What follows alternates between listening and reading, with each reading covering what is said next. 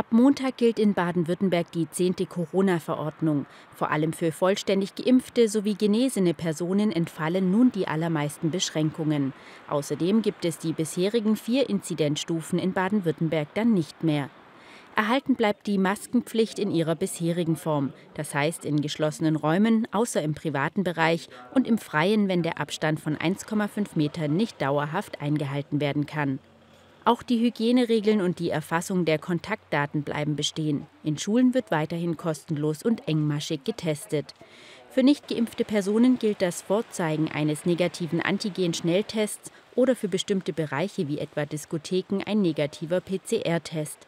Ab dem 11. Oktober werden diese Testungen dann kostenpflichtig. Die komplette Corona-Verordnung finden Sie unter www.baden-württemberg.de.